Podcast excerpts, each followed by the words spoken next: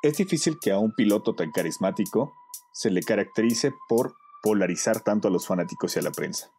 Es sumamente complicado que se lean o escuchen comentarios negativos hacia el Honey Badger, pero el cúmulo de malas decisiones parece haber llegado al límite en la temporada 2021. Y nos estamos dando cuenta que a la cara de Drive to Survive parece estársele terminando ese salvoconducto que lo justificaba en todo el paddock. No podemos negar que el maestro del dive bomb es uno de los mejores pilotos de la parrilla. Su versatilidad y rapidez han hecho que siempre esté en el ranking de los mejores pilotos. Pero, de manera sorpresiva, en esta primera mitad de temporada ha dejado ver un lado que no conocíamos de él.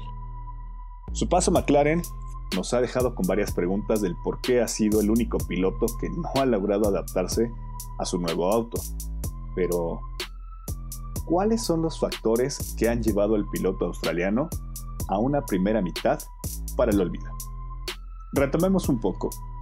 McLaren, con una excelente temporada 2020 y ya con Ricciardo amarrado, la temporada 2021 pronosticaba para ver a la pareja de pilotos más fiable encaminada firmemente a tomar el tercer lugar en el Mundial de Constructores.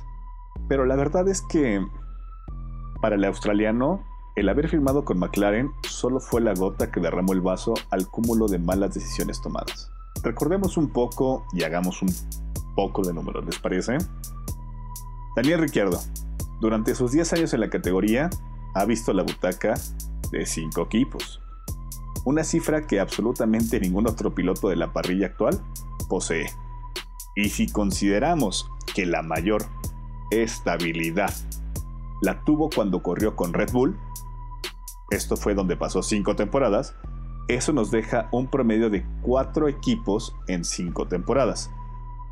Ahora, si contamos su salida de Red Bull, su paso por Renault y su llegada a McLaren, han pasado 4 temporadas, 3 equipos en 4 temporadas. Hagamos nuevamente matemáticas. De esos 4 equipos, por los que ha desfilado antes de llegar con los de Walking, irónicamente, él dejó los proyectos de los dos equipos grandes. Por ejemplo, el caso de Red Bull. Podría haber muchos motivos a su favor. Pero la verdad, recordemos de que él terminó un contrato vigente a cambio de tener protagonismo propio. Y si bien Red Bull jamás se decantó por un piloto en específico, lo que sí parecía ser una relación idílica con Christian Horner y compañía se terminó con una amenaza llamada Max Verstappen. Sus planes de emular al saliente Vettel se veían esfumados. Tal vez es que la batalla con Max fue el pretexto perfecto para sucumbir a los coqueteos de Renault. Ahora bien, vamos al caso de Renault. Ese sí fue una oda al desaire. Y es que es raro que nadie lo menciona, ni mencionó nunca ese tema. Al llegar de Red Bull, los franceses lo recibieron con una alfombra roja. Y sin mencionar el elevado sueldo que le pusieron sobre la mesa. Le ofrecieron nada más y nada menos que un proyecto ganador y a largo plazo, en donde él sería el piloto número uno, con todos los beneficios que eso conlleva. La oferta era simplemente inmejorable pero parece ser que al australiano la emoción a tan suculento platillo solo le duró dos temporadas. Pero sigan conmigo, sígueme la pista. Metiéndonos de lleno con el tema de su sueldo. El Honey Badger es el octavo piloto mejor pagado de la parrilla. Ese dato por sí solo no parece ser tan relevante. Lo relevante llega cuando evaluamos que es el piloto mejor pagado fuera de los equipos top y siendo piloto no campeón.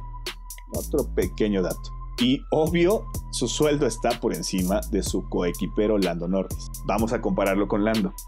Considerando el sueldo de uno y otro, al momento de hacer este editorial en, en pleno para un veraniego, los puntos que ambos han traído a casa han tenido un costo. Por ejemplo, McLaren ha desembolsado por los 113 puntos de Lando un aproximado de 66 mil euros. mientras que los 50 puntos de Daniel le han costado al equipo 170 mil euros. Se entiende que Lando está en su tercera temporada con el auto y que Ricciardo apenas es su primera. El detalle viene allí donde Daniel siempre se nos vendió como el piloto versátil, y aunque el pronóstico era de que Lando terminara de explotar en este año, tampoco se apostaba a tal disparidad. Podríamos continuar enumerando detalles acerca del mal desempeño del australiano. La máxima conclusión es que dejar inconcluso el proyecto de Renault definitivamente fue un error. Nos queda por delante una segunda mitad de temporada, donde el australiano tendrá que demostrar todo su talento y comprometerse e involucrarse al máximo en su monoplaza, y lograr ponerlo a punto para su manejo. Creo que su preocupación por salir a cuadro en Netflix tendrá que pasar a un segundo plano. Daniel Ricciardo es un pez gordo de la Fórmula 1.